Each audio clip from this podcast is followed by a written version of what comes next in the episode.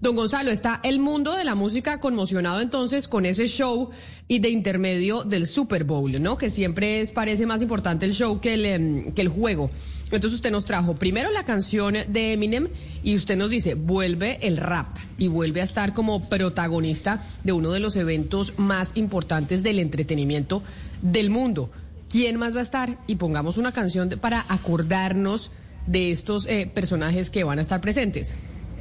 Mire, cuando hablamos de hip hop, sin duda alguna que Snoop Dogg es una referencia, una referencia del hip hop, sobre todo en la costa oeste de los Estados Unidos. Usted sabe que en los 90 se dividió el género musical en la costa este y la costa oeste.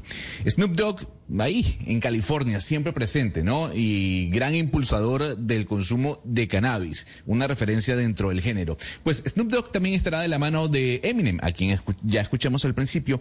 Y esta canción que le traigo es una colaboración que hace con Wiz Khalifa y el señor Bruno Mars. Is this thing on? Word. So what we get drunk, so what we don't sleep. We're just having fun. So what we go out. we get a lighter. That's how it's supposed to be.